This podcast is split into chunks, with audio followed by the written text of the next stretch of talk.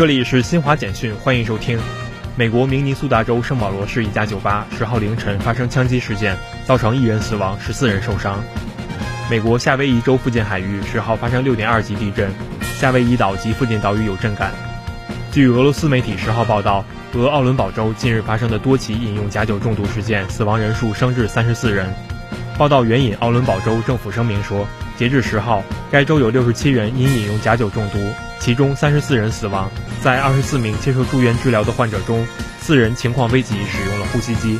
以上由新华社记者为您报道。